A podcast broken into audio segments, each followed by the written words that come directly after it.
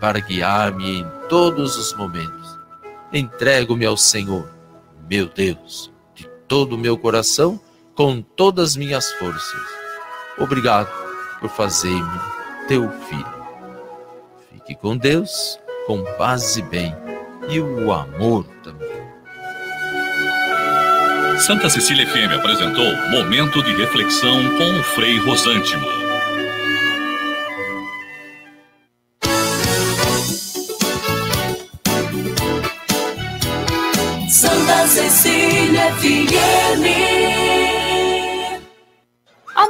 Nossas férias vão ser em Paris ou Roma? Lindona, a gente não tá com essa grana toda, né? Olha a conta de luz como tá cara. Ah, que isso, amor. Com o financiamento de energia solar do Sicredi, a gente vai economizar tanto na conta de luz que vai dar sim. Quando você acredita, a gente acredita junto. Conheça o nosso financiamento de energia solar com taxas justas e atendimento próximo. Sicredi, gente que coopera, cresce. Contrato de crédito exige bom planejamento. Verifique se o crédito cabe no seu orçamento. Sabe por que muitas pessoas querem se associar à CDL Santos Praia? Plano Empresarial Unimed Santos. Assessoria Jurídica Gratuita. Plano Odontológico.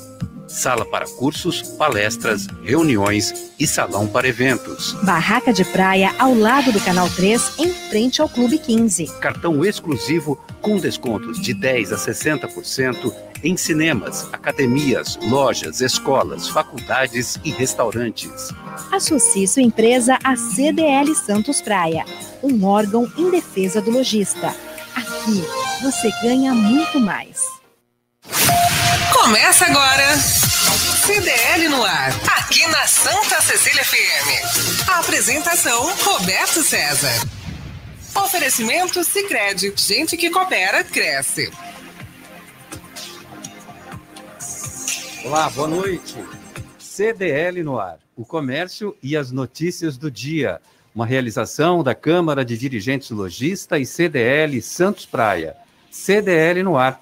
Ouça e assista o nosso programa no Facebook e no YouTube da CDL Santos Praia. Mensagens pelo WhatsApp no 99797 1077. A produção é da Giovana Carvalho. Boa noite, Giovana. Boa noite, Roberto, bancada e ouvintes do CDL no ar. Participação de Nicolau Obeide, presidente da CDL Santos Praia e da Sociedade Antioquina de Santos. Prazer em revê-lo mais uma vez, Nicolau. Feliz ano novo, feliz 2022 para você. E eu já quero começar te perguntando, boa noite em primeiro lugar, quais são as suas expectativas para esse ano de 2022? Olha, primeiramente, boa noite a todos. É um prazer estar aqui de volta, né? Desde o ano passado que eu não vim aqui, né?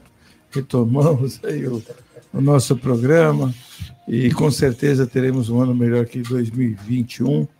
E eu sempre penso assim, viu, Roberto, que sempre o programa será melhor, a vida será melhor, os dias serão melhores, né? Porque tem comerciante pensar, né? tem que pensar dessa forma. Não sou comerciante, como qualquer pessoa que está aí na, iniciativa privada tem que pensar dessa forma.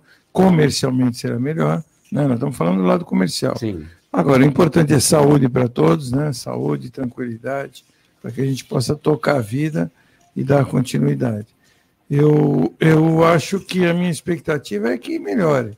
Não tivemos um final de ano bom, né? Então, assim, apesar das expectativas, tivemos um final de ano é, em valores absolutos inferior ao ano passado. Verdade. Se nós considerarmos inflação, foi muito inferior ainda.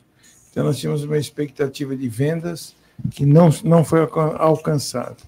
É, isso não foi só comigo, foi com várias outras empresas, apesar de algumas pessoas estarem falando que houve um aumento de 5%, havia até uma reportagem hoje. Eu trouxe os números aqui, daqui, daqui a pouco a gente vai, vai é, detalhar é, cada um deles. Não, não, não foi, não é a realidade. Eu gosto de falar a realidade. E tínhamos essa expectativa de, um, de igualar, mas não aconteceu. Infelizmente, não aconteceu. As pessoas. Eu acho que também. É, nós temos falado muito do, do Black Friday. Uhum. E o Black Friday, eu acho que esse ano ele prejudicou. Você acha que roubou um pouco? É, roubou, roubou bastante o, o, as vendas de Natal, porque as pessoas compraram antecipadamente e talvez se endividaram, né? E realmente estamos vivendo um momento difícil em termos assim, até de circulação de pessoas.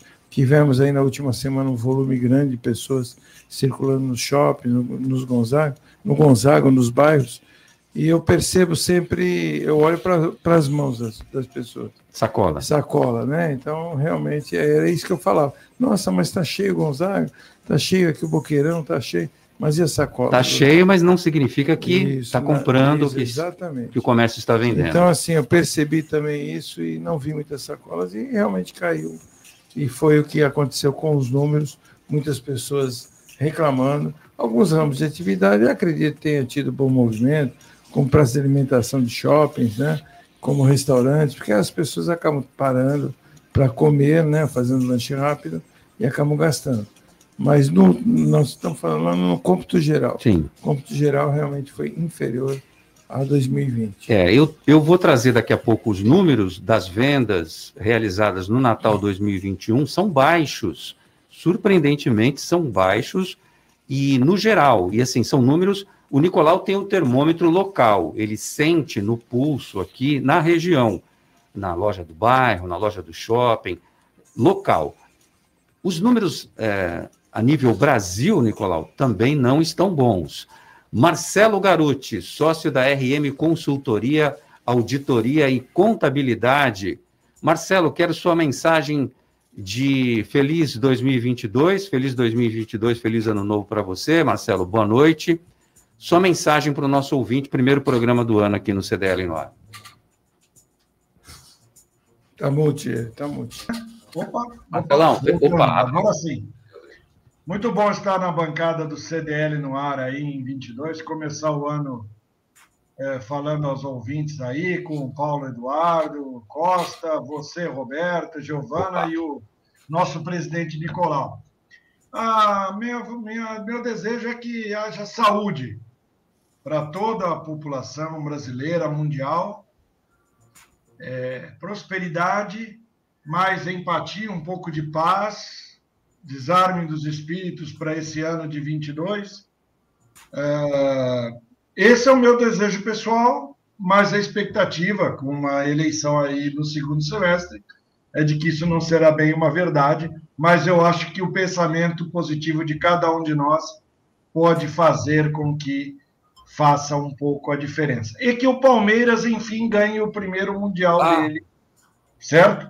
Mesmo certo. sendo São Paulino, eu acho que esse então, time do Chelsea, o Palmeiras leva. É.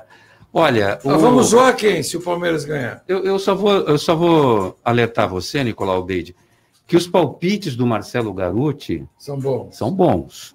É pé quente. E ele está cravando que o Palmeiras vai ser bicampeão mundial em fevereiro.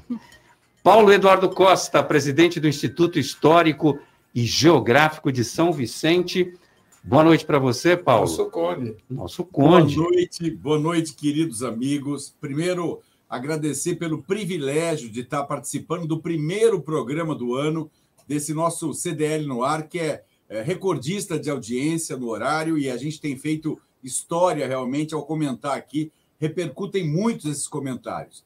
Depois, passar o meu carinhoso votos de um bom ano para o Nicolau, para o Marcelo Garuti, para você, para a Giovana e especialmente para os nossos ouvintes e telespectadores, porque muitos nos assistem, não só nos ouvem nos rádios, mas nos assistem pelas redes sociais. Então, a todos um feliz ano. O que, que eu posso dizer para você com 2022? Na verdade, de 31 de dezembro de 2021 para 1 de janeiro de 2022, só mudou o numeral. Verdadeiramente nada muda. Mas o que não muda dentro da gente? A esperança. A gente sabe que o ano retrasado foi catastrófico para a economia, para o comércio, para a estrutura da vida. O ano passado, que deixamos aí há três, quatro dias, há três dias atrás, também foi um caos. O que a gente tem agora é só esperança que 2022, com eleição, sem eleição, que seja um ano melhor. O Nicolau falou aí com muita propriedade que, infelizmente, desapontou o movimento que ele imaginava. E o que a gente quer é que esse movimento volte, que as pessoas voltem a viver, que a, que a economia do Brasil volte a crescer, que as escolas voltem a acolher seus alunos, ou seja, nós temos que voltar à vida e o momento exato é esse. Portanto, renovadas as esperanças a todos que nos ouvem, os votos de um 2022 muito cheio de coisas boas. Obrigado, Roberto. A gente aqui agradece muito de ter a sua presença aqui sempre conosco. Paulo Eduardo Costa, já já tem assunto de São Vicente também para você comentar. No CDL no ar, você fica sabendo que vendas no Natal crescem 10,7% nos shoppings. Ano novo, tarifa nova. Cubatão reajusta preço da passagem de ônibus, R$ 4,20. Praia Grande retomou hoje a vacinação contra a Covid-19 em 30 unidades de saúde. Segurança pública é o principal desafio da gestão Caio Amado em São Vicente para 2022. Salário mínimo é de R$ 1.212. Santos tem a menor quantidade de lixo nas praias sem a queima de fogos. Vou repetir a informação que é importante. A cidade de Santos tem a menor quantidade de lixo nas praias sem a queima de fogos, menos 82%, e não é pouca coisa, não. Anvisa recomenda a interrupção da temporada de cruzeiros por causa de surtos de Covid nos navios. Bolsonaro é internado em São Paulo com nova obstrução intestinal. E tem muito mais nesta segunda-feira, 3 de janeiro de 2022. 2022. Ano de eleições, ano de Copa do Mundo, vai ser intenso, vai passar rápido. E a gente estará aqui para contar tudo para você. A primeira edição do CDL no ar de 2022 já começou. Começa agora. CDL no ar, aqui na Santa Cecília FM. A apresentação Roberto César. Oferecimento Sicredi, gente que coopera cresce. Vendas do Natal 2021, vamos passar agora os números, Nicolau Obeide, para o seu comentário. Nos shoppings cresceram 10,7%. Os dados são do índice Cielo de varejo ampliado e o levantamento é da Abrace, Associação Brasileira de Shopping Centers. A gente está falando na média no Brasil inteiro. O período apurado foi de 19 a 24 de dezembro. Nesses dias, o comércio movimentou 5,3 bilhões de reais. O valor médio foi de compras em 2021 foi de 189 reais. Em 2020 foi 197.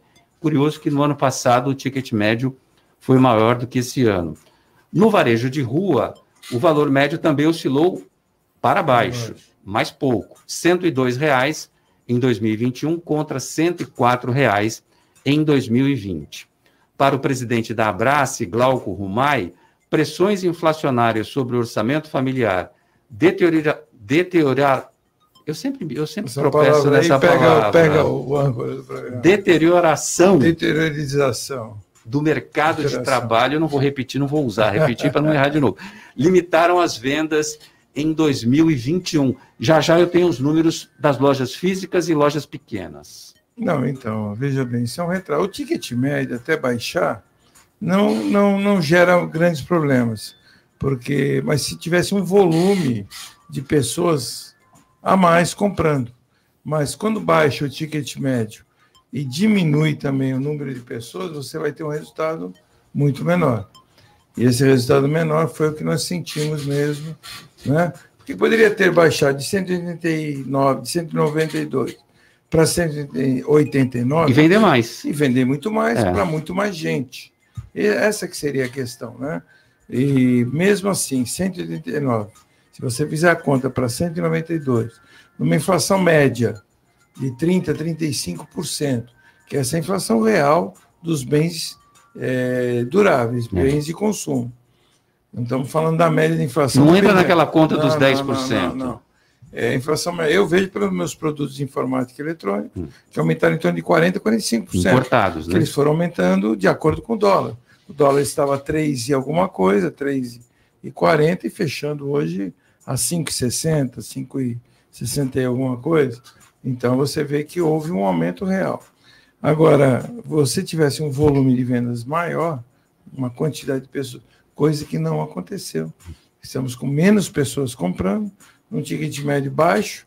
Baixo por quê? Porque se você jogar a inflação nesse 189 para 192, estaria o equivalente ter vendido uns 140 e alguma coisa.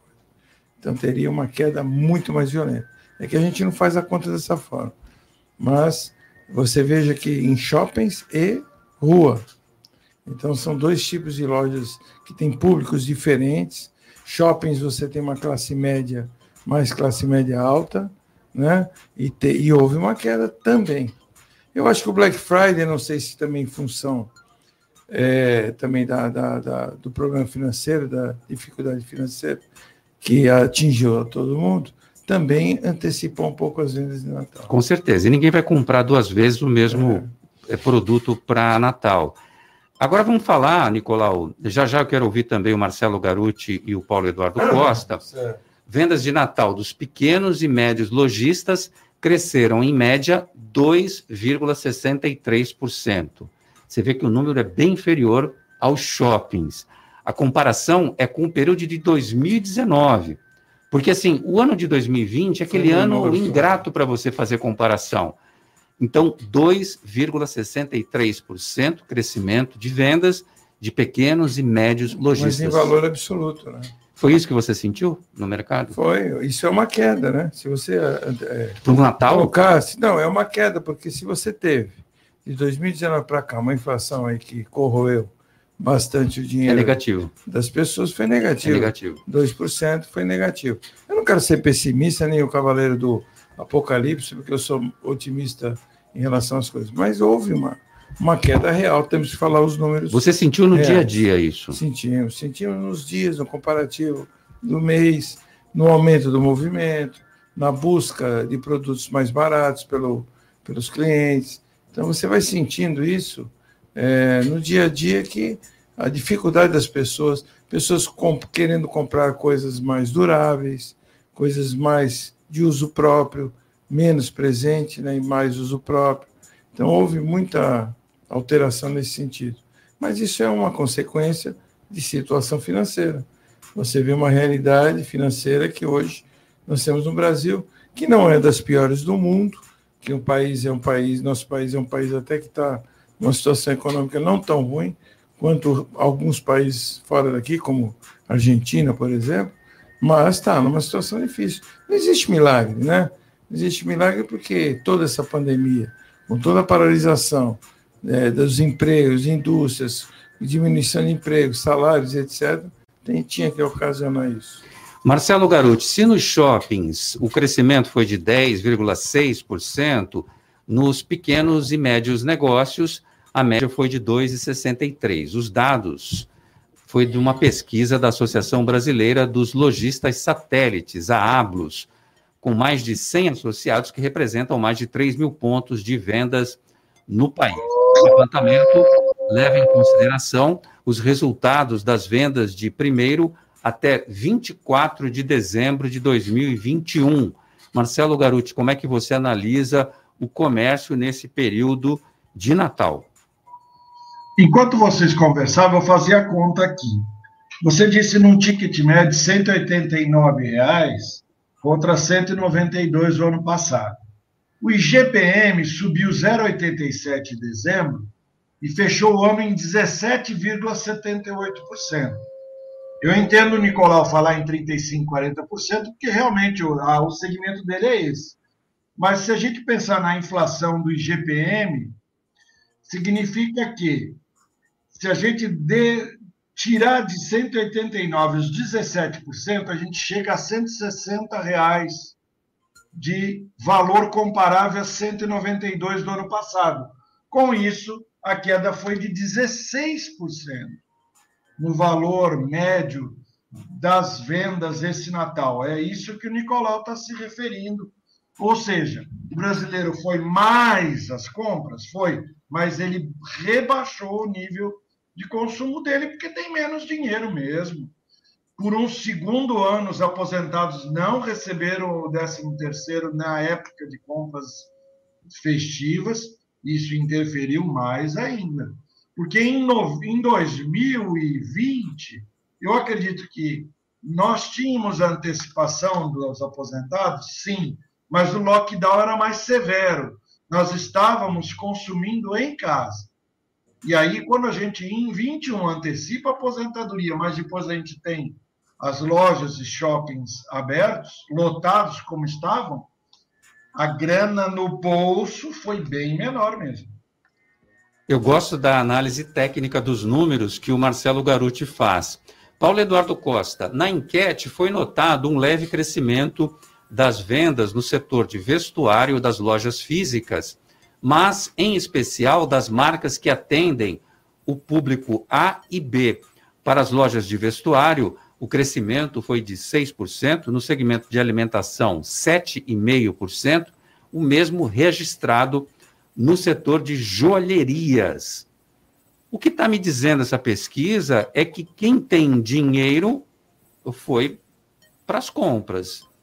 E quem não enfiou o pé no freio, o Paulo Eduardo Costa. É exatamente o que era esperado. Não há outra expectativa num país que ainda tem 13 milhões e 600 mil desempregados.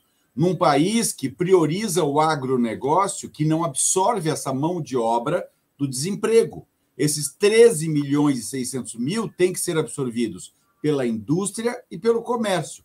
E quais são os erros que acontecem? a antecipação salarial, por exemplo, do 13º com relação aos aposentados, pesa muito. Eu hoje recebi a notícia de que pela primeira vez em oito anos o governo fecha com as contas no azul, 5 bilhões. Ora, se esse valor tivesse sido injetado num 14º salário para os aposentados, e eu diria esse 14º salário uma excepcionalidade, não dizendo para se tornar uma rotina, Estou dizendo que esse 14 salário seria oportuno neste momento pandêmico, em que nós temos ainda 13 milhões e 600 mil pessoas desempregadas em condições de trabalho. Então é natural que o grande empresário, que o industrial, que o poderoso, que o, o público A e a classe A e classe B tenham consumido. Em contrapartida, a classe C, a classe D não consumiram e a classe E passou fome nós ainda temos 11 milhões de pessoas abaixo da linha da pobreza. Então não dá para a gente sonhar. Ou o governo tem medidas econômicas coerentes, ou ele vai continuar repetindo os mesmos erros. Aliás, digo mais: se ele antecipar o 13º este ano mais uma vez e não criar um 14º salário, a gente vai ver a mesma história repetida mais uma vez, de maneira bastante objetiva. As quedas já eram previstas, embora as nossas expectativas, a minha excepcionalmente, era de que o Brasil retome o crescimento, porque a gente não vai poder parar a vida inteira. É que cada hora vem uma pandemia. Uma hora é o Covid, outra hora é o H3N2, a gente está aí brigando agora com as doenças que nos cerceiam, que nos impedem e que a gente tenta respirar e não consegue. Né? Muita gente ainda passando por dificuldade e o governo tem que ter uma medida inteligente de eh, injetar dinheiro no mercado, já que não há emprego e que não há condição de vir dos céus. Então é uma questão objetiva. É isso aí, Roberto. O Marcelo Garuti deu risada quando você falava das doenças. Então a gente teve. É, o, agora a gente está convivendo com a variante Omicron e tem o H3, que é uma variante da, do vírus influenza, o vírus da gripe, e está pegando muita gente. Olha, tá um Deus nos acuda.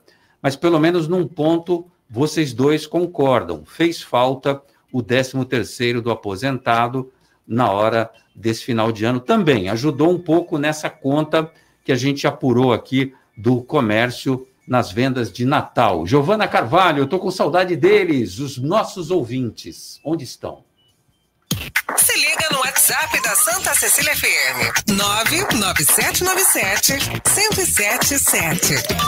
QDL no ar. Conta pra gente, quem tá por aí? A Alessandra Brunetti está por aqui, desejando uma boa noite a todos do CDL no ar. E desejo que a semana comece com bons pensamentos, leveza na alma e muita gentileza. Assim seja. Boa segunda-feira e feliz 2022. Roberto, Giovana, Nicolau e convidados. A Alessandra sempre com as poesias dela, sempre muito inspiradora. Um beijo para você, Alessandra. É, Suzy Carvalho desejando um feliz ano novo. Fernando Ávila desejando uma boa noite e um ano novo de muita esperança. Grande abraço para o Fernando também. O Marcos Gremista desejando uma boa noite, um feliz 2022 para todos nós. Saúde e sucesso para o CDL Santos Praia e Rádio Santa Cecília FM. Muito bem, olha aí, o, o gremista desejando sucesso Eu não sei se eu vou aceitar, Aqui porque hoje está é vindo de segunda. uma série B. Se não, hoje é segunda. Hoje é segunda. É. Ah, Então pode. Esse, ele, esse- ele é de segunda. olha, olha. Não, não, Não, mas, ele, mas ele apavorou o Santos, né? O ano todo. Foi. Falou que o Santos ia cair, que ia cair. Não, caiu. esse quem te persegue é o Tupã. Ah, o Tupã, Vamos fazer justiça. Ah, não, Inclusive, tá ele tá por aqui também. Tupã tá aí? Tá, desejando uma boa noite e só registrando. Eu moro bem na beira da pista ao lado de um posto de serviço. Essa época é um caos total. E mandou um vídeo. Provavelmente deve ser de lá. E o Marcos Grevista disse: vai começar já e deu uma risada. A zoeira nunca termina neste programa, meu caro Marcos Gremista.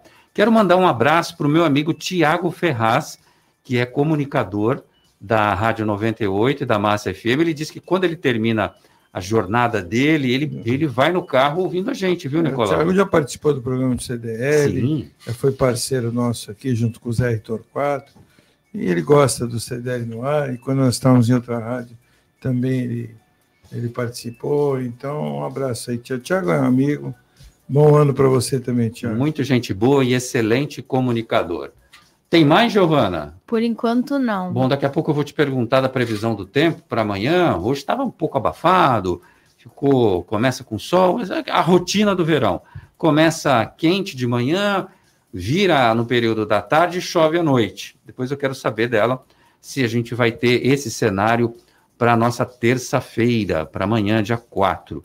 Nicolau Obeide, o salário mínimo foi cravaram 1.212 reais, 10,18% de aumento. Em 2002, em 2022, 2002, tá louco? 2022, cinco estados terão seu próprio salário mínimo.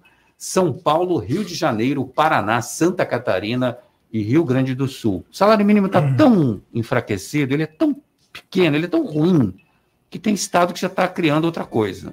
É, o salário mínimo nós conseguimos chegar em 2000, se não me engano, na época do Fernando Henrique, antes do Lula, a 300 dólares, que era essa meta que tínhamos que atingir. Hoje, se fosse 300 dólares, estaria na faixa de uns 1.700 reais. 1.800, Mil-. Não, 1.700 e alguma coisa. Mil- Não, 1.690, 1.700, só fazer a conta. Que é exatamente o que o Paraná vai determinar É. no, no seu estado. Chegamos a 300 dólares, que seria um salário para. Mas a realidade do Brasil ela é um pouco diferente. Né? Por exemplo, se nós colocarmos um salário de 1.200 reais, 1.212, né, que é esse salário, é, no Norte e Nordeste, é um salário que nem receber esse valor eles recebem, porque não tem emprego que pague esses 1.212, principalmente para serviços manuais, serviços domésticos ou serviços né, que utilizem mão de obra. É oferecido muito menos. Por isso que nós temos, às vezes, uma migração, uma imigração grande de pessoas do Norte e Nordeste para cá. Nós temos uma faixa salarial um pouco mais alta aqui para São Paulo, Paraná, eh, Rio de Janeiro etc. É, eu só vou. é, o grande problema dos, dos aposentados, viu, o, o Conte? Boa noite, primeiramente, que a gente eu não tinha dado boa noite para ele. Boa É, eu noite, estou com a voz meia rouca hoje. E, É muita, é muita farra, é não, não muita foi farra festa, nenhuma, muito não, é. peru. Peru. Muito peru. Ele tem enchido a pança. Mas é, os aposentados, na realidade, nós tínhamos que injetar mais dinheiro. Eu concordo com você que os aposentados sofrem, têm problemas, né? pessoas que trabalharam a vida inteira e caem e perdem padrão de vida, concordo plenamente.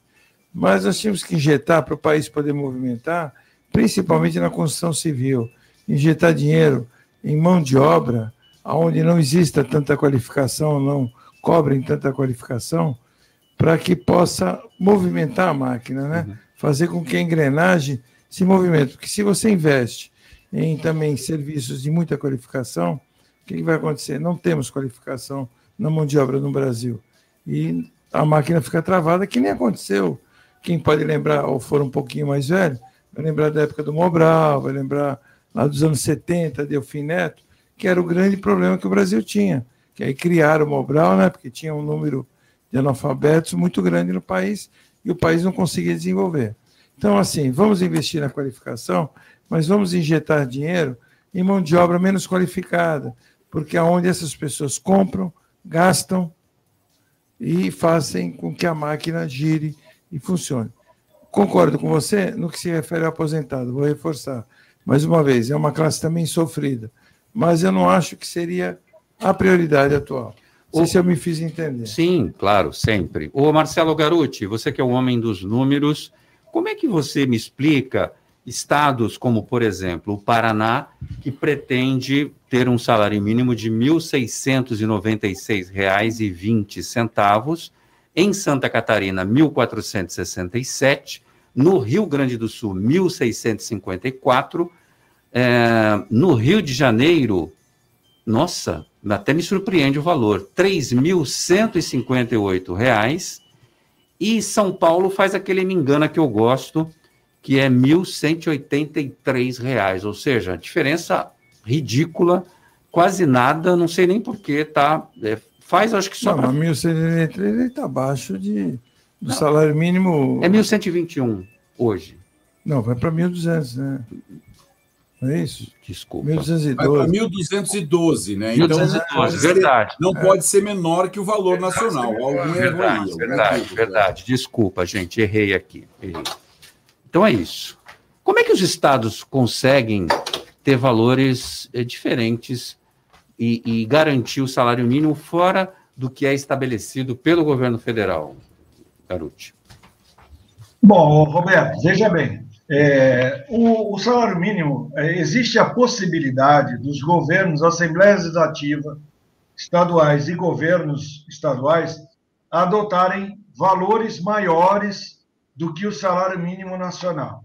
Então, quando você fala aí do salário mínimo nacional, você está hoje falando do valor do menor salário para todas as regiões do país.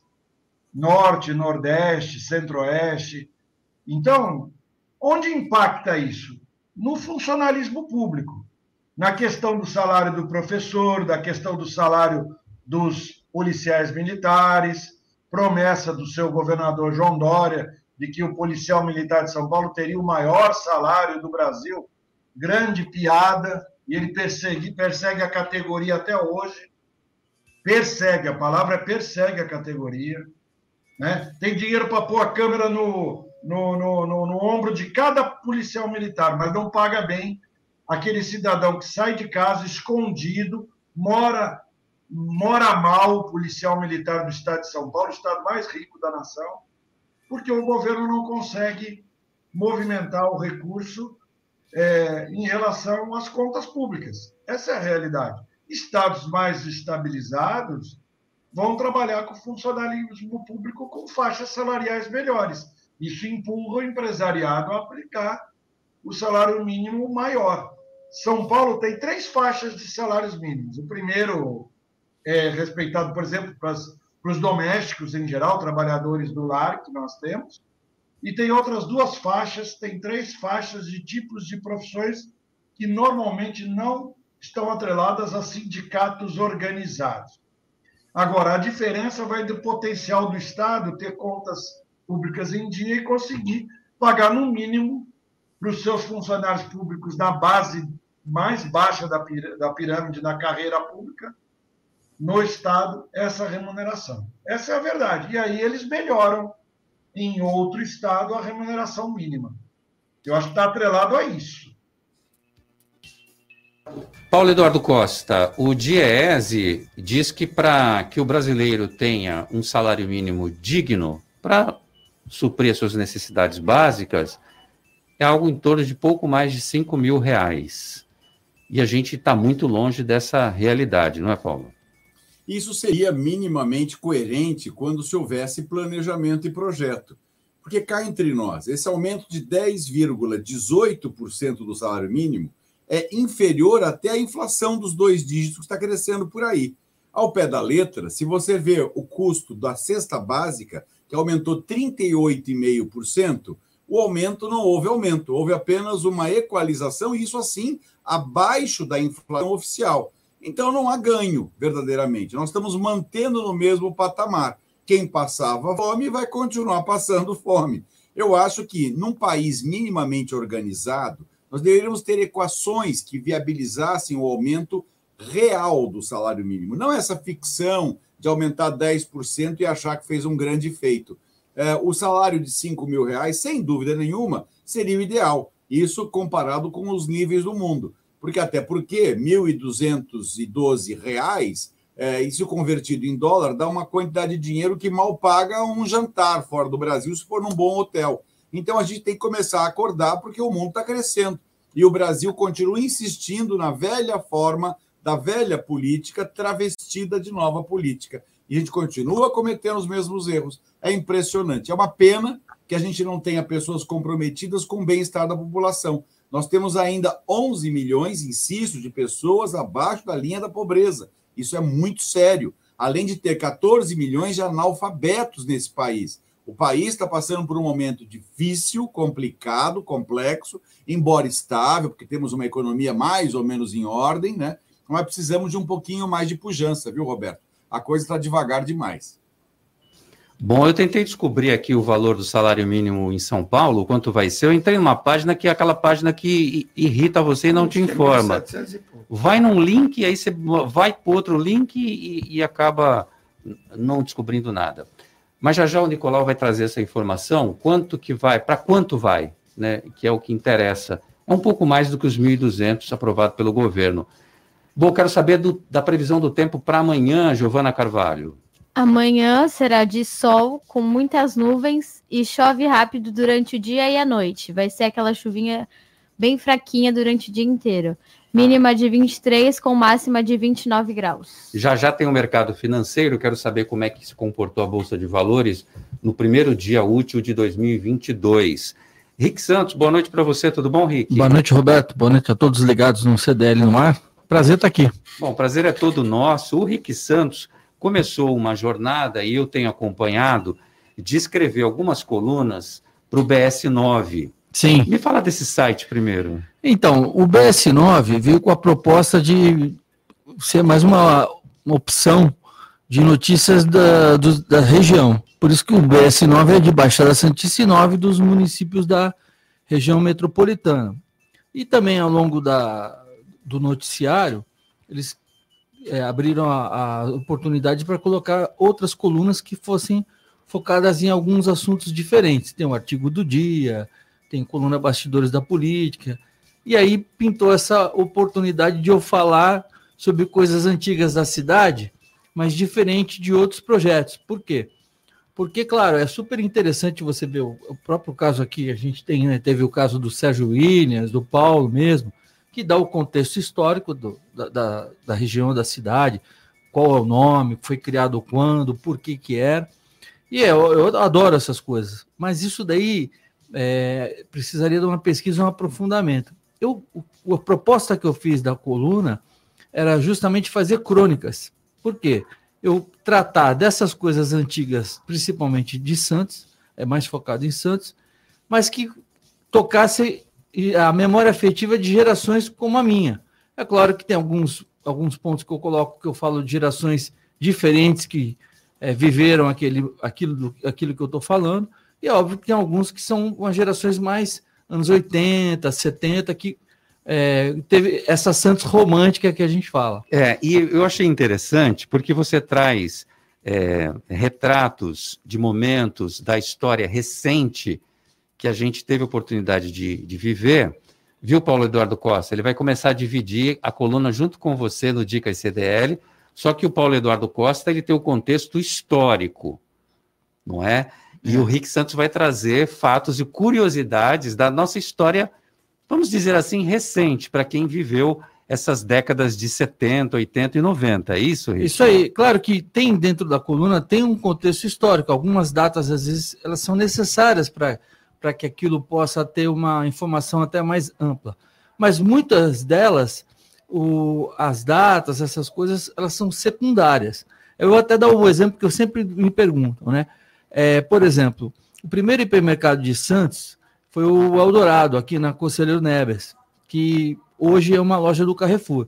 Nessa época, você tinha um mezanino, que era um restaurante alguns falam restaurante, outros falaram que era lanchonete. Você já está já tá apresentando a sua coluna de não, hoje? Não, não, estou dando só o exemplo. É. Então, o que acontece? Independentemente de quando foi fundado, quando que fechou o Eldorado, quando que abriu, É, eu vivi, como muitas gerações viveram, aquela coisa de fazer cursinho, estudar na, na No região. No objetivo ali. Pode ser, e almoçar lá nessa lanchonete. Ô, Nicolau, você lembra dessa lanchonete suspensa? Lógico. Ah, maravilhosa. O que, que você comia lá que você lembra? Que te, te tra- traz uma memória? Ah, quando tomava afetiva? sorvete, hambúrguer, banana split. Era, era a especialidade, famoso, era né? lanchonete. É, e quando a gente estava duro, que não dava para ir lá, tinha o pastel da esquina, que caprichava no vinagrete. É, Então, é a região do Boqueirão, né? Que era mais.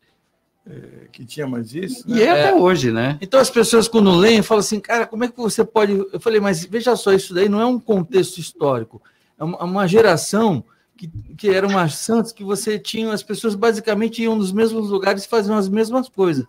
É claro que com o tempo vai passando, você vai perdendo essa referência. Então, para nós que, que somos mais românticos, então quando eu vou lá, eu fico pensando, pô, que saudade daquela lanchonete do, Nós do tínhamos mais Eldorado. à frente ali também o Surf Dog. Surf Sim, Dog, Surf ô, Dog, que da que tá família- lá ainda. É da família Silvares, É. né? Era da família Silvares, do Paulo Silvares. Ponto de encontro de muita Sim. gente. Então. Oi. Não, não é Só, que só um era- ruído. É, conta pra gente o que, que você vai apresentar hoje na sua coluna de estreia. Então, hoje eu, eu queria até falar, porque o que, que acontece? Para todo mundo que está ligado aí. Santos, nessa fase de verão, né, de temporada que a gente falava, que a gente já sentia que a cidade começava né, aquela ebulição, muito trânsito e tal. Santos teve um momento de ser a terceira maior praça de shows do Brasil. Ó. E isso tem um grande responsável, que é o Toninho Campos É verdade. que vem de uma família do cinema, que era a- os- os- o pai dele, o avô, tinha uma empresa de cinema, que tinha vários cinemas, hoje só tem o Rox, tinha o Indaiá, né, outras, outras salas. E quando eh, aconteceu isso daí, entre logo no começo dos anos 80, o que, que aconteceu? Você teve uma transformação musical no Brasil porque você tinha os superstars, o Gilberto Gil, Caetano Veloso, aquela linha Rita Lee, era só. Da MPB. É, né, no- na música geral, né? Brasileira. E de- e de- é. Você está falando de década de 80, onde surgiu É, 79 e 80. Paralamas. Não, ainda não. Região urbana. Não, Região não, não. urbana. É, é esse contexto que a gente não pode confundir. Então, até 80, 81, que mandavam nesse país era isso aí. E o que, que aconteceu? Alguns, algumas gravadoras tinham dificuldade de lidar com esses artistas. Por quê? Porque eles eram artistas megastars, não queriam fazer programas populares, não queriam participar das rádios. Então, os presidentes de gravadoras, os contratos eram muito caros e não tinha a garantia de vendagem. Então, os presidentes de gravadoras falaram: "Ó, a gente tem que dar uma renovada.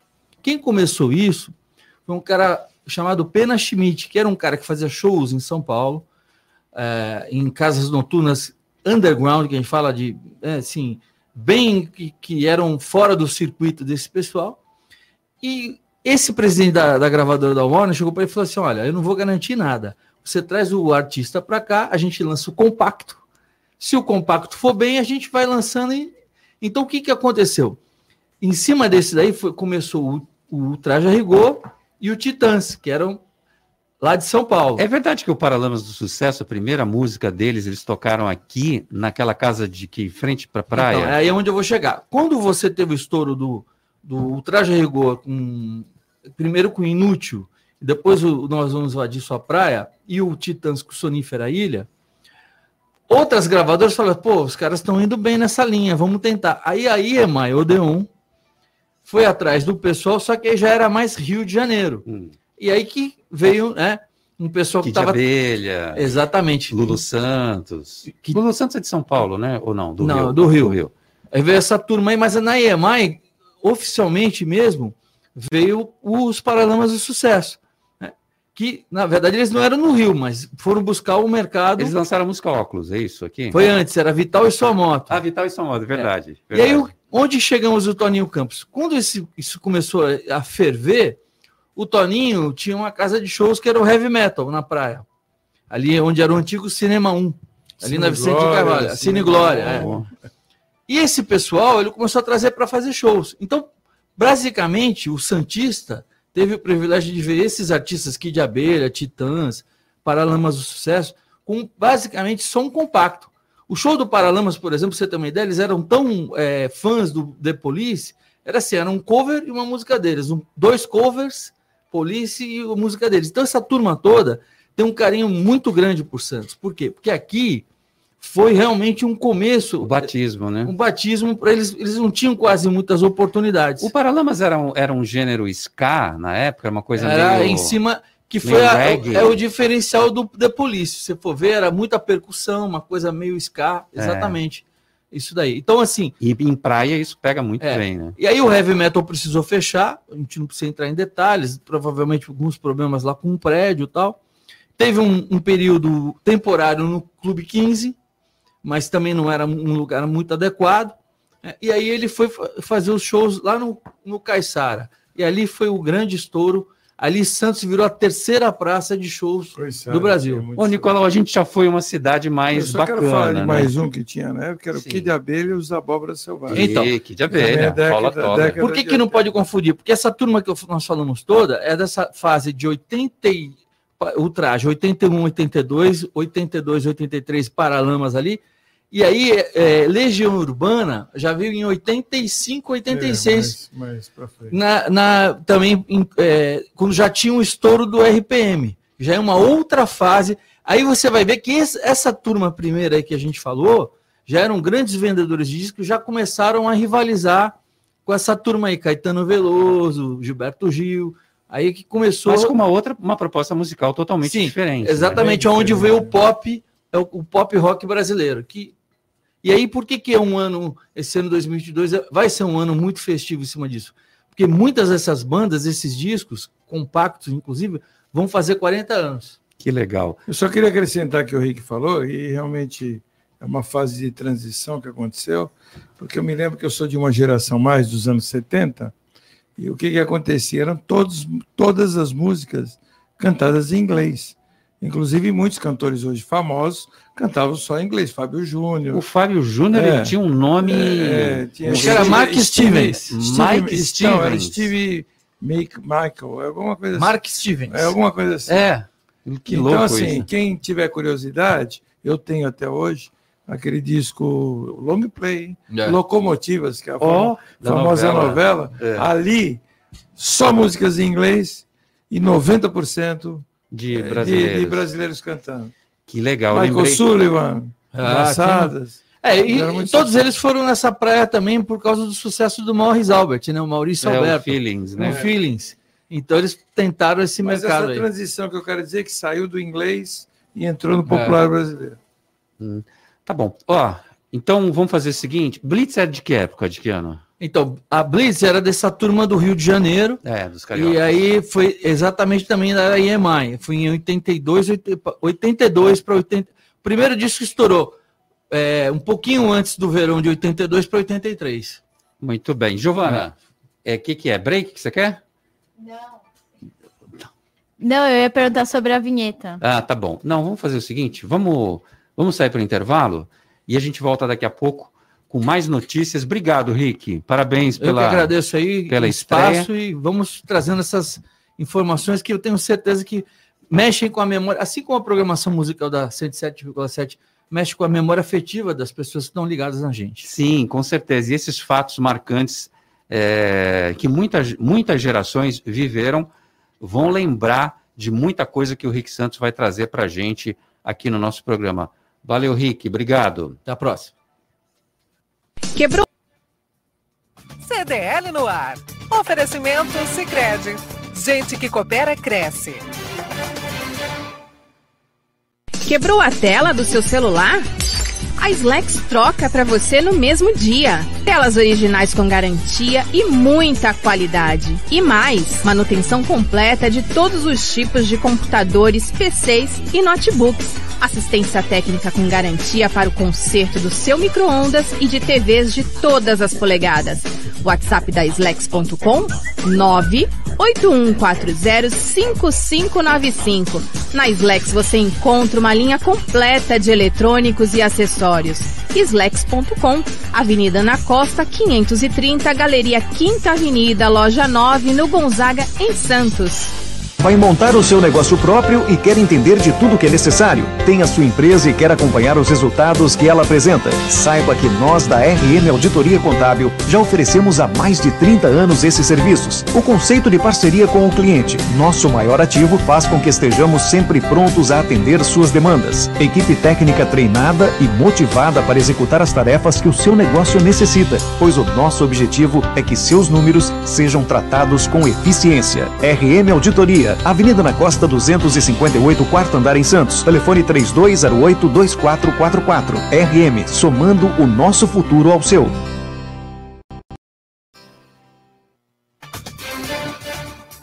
CDL no ar. Oferecimento Sicredi. Gente que coopera cresce. Estamos de volta com o CDL no ar. Estava morrendo de saudade de vocês, do programa, de todo mundo. É, ô, Giovana, falando nisso, tem gente aí? Tem participações? Ou você já está com o Alex Frutuoso aí preparado? Tem, tem participação. Então manda lá, quem tá aí? O Henrique Júnior está por aqui desejando uma boa noite e deseja a todos do CDL no ar muita paz, saúde e felicidades. Grande, Henrique. Vocês é que me ajudam a suportar a fila da balsa em Guarujá. Hoje a espera está de 70 minutos. Eita. Nossa Senhora. Não, e agora com a É uma temporada. tristeza isso aí, né? Tem que ter paciência, Não, né, não Nicole? é, Garote. Garote e, e Conde. É uma tristeza, né? Essa ponte, nós estamos falando de história, mas o Conde, aí eu vou pedir até para o Conde, eh, no próximo quadro dele, quando ele fizer, Sim. falar dessa história. Há quantas? Desde que Prestes Maia Desde quando? falava dessa ponte. Tá bom, Conde? Vamos falar isso para os nossos ouvintes. Eita, nós.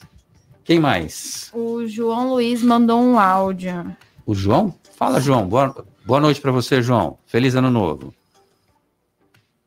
Boa noite, CDL, Roberto, convidados. Feliz ano novo a todos. É, agora teve os cruzeiros, né? Que a Anvisa pediu o cancelamento da temporada e o prefeito manteve o carnaval.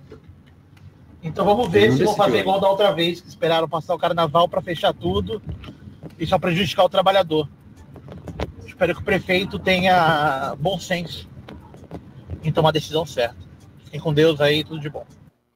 Bom, deixa eu só corrigir uma informação que o João trouxe aqui. Não é verdade, o prefeito Rogério Santos ainda não decidiu nada sobre o carnaval.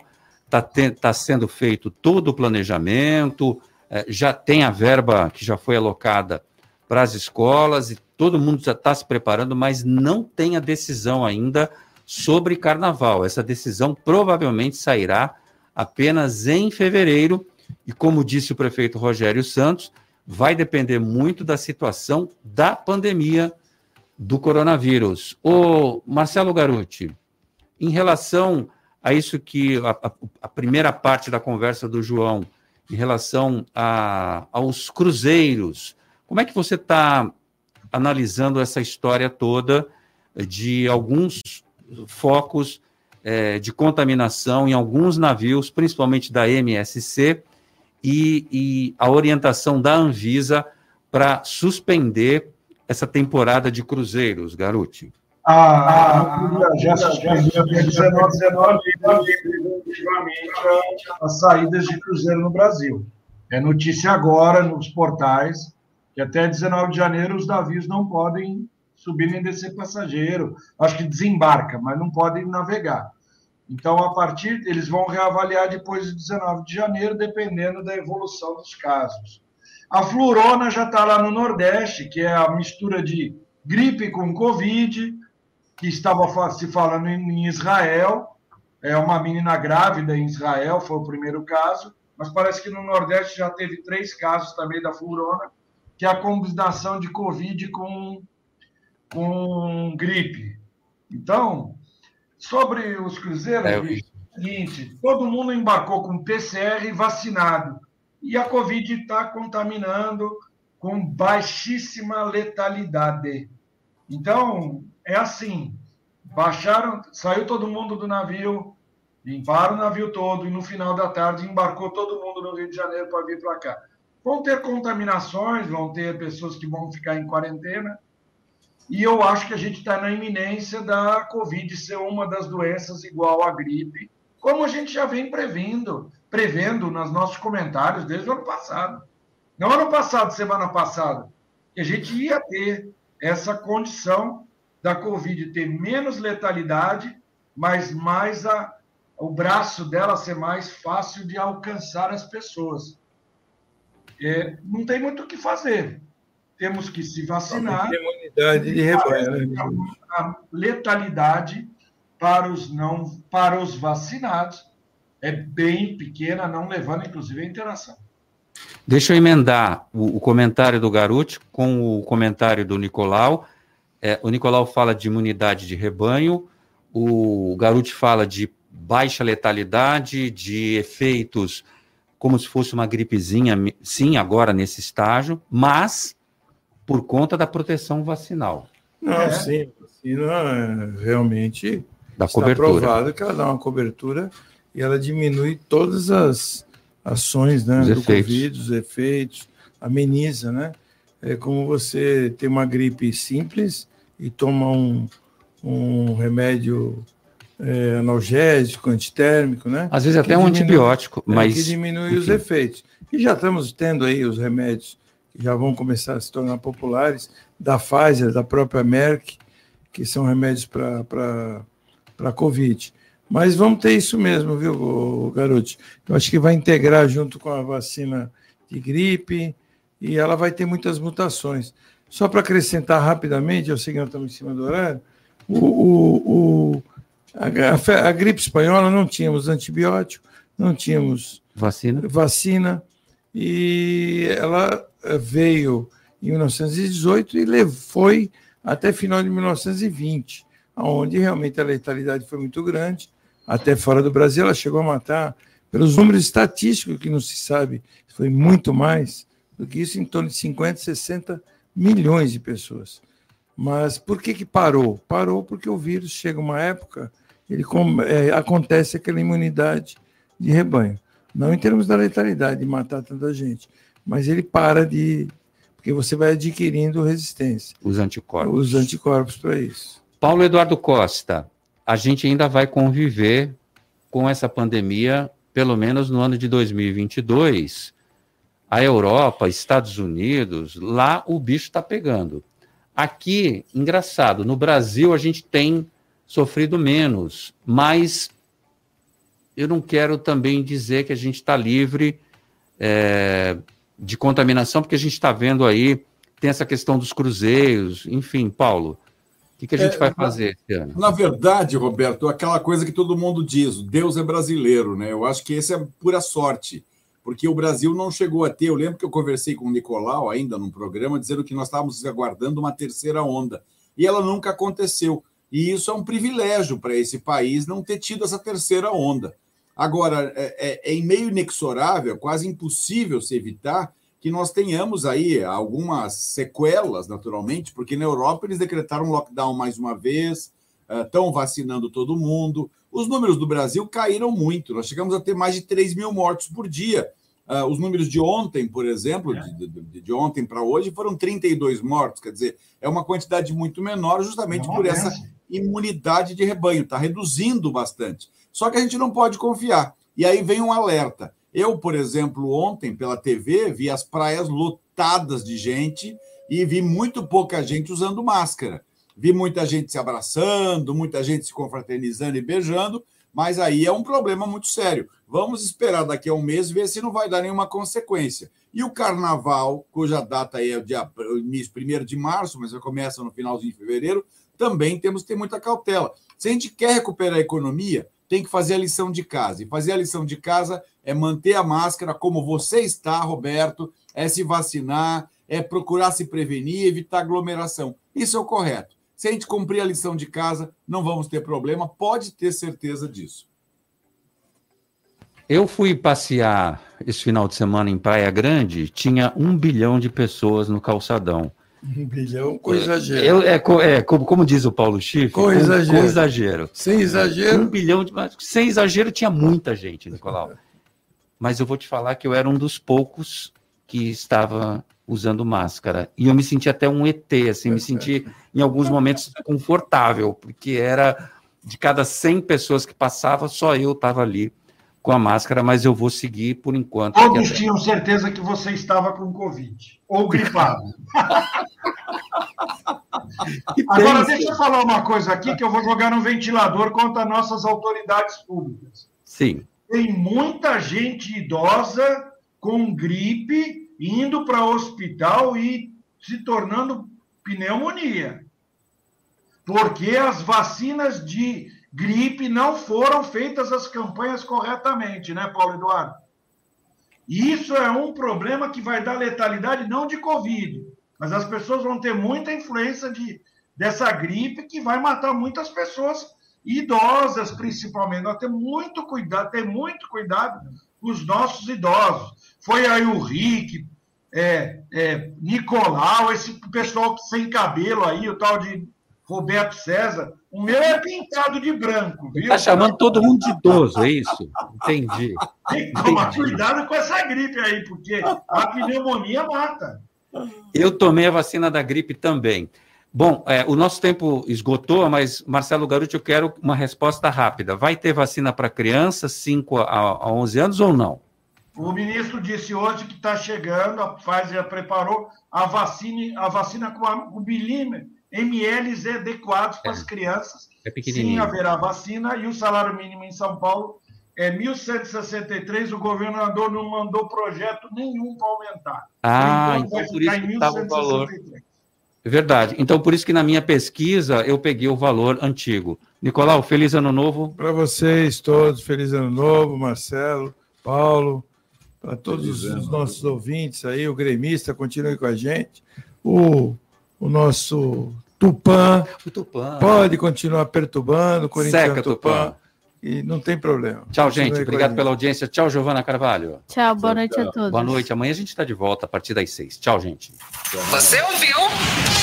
CDL no ar. Uma realização da Câmara de Dirigentes Lojistas. CDL Santos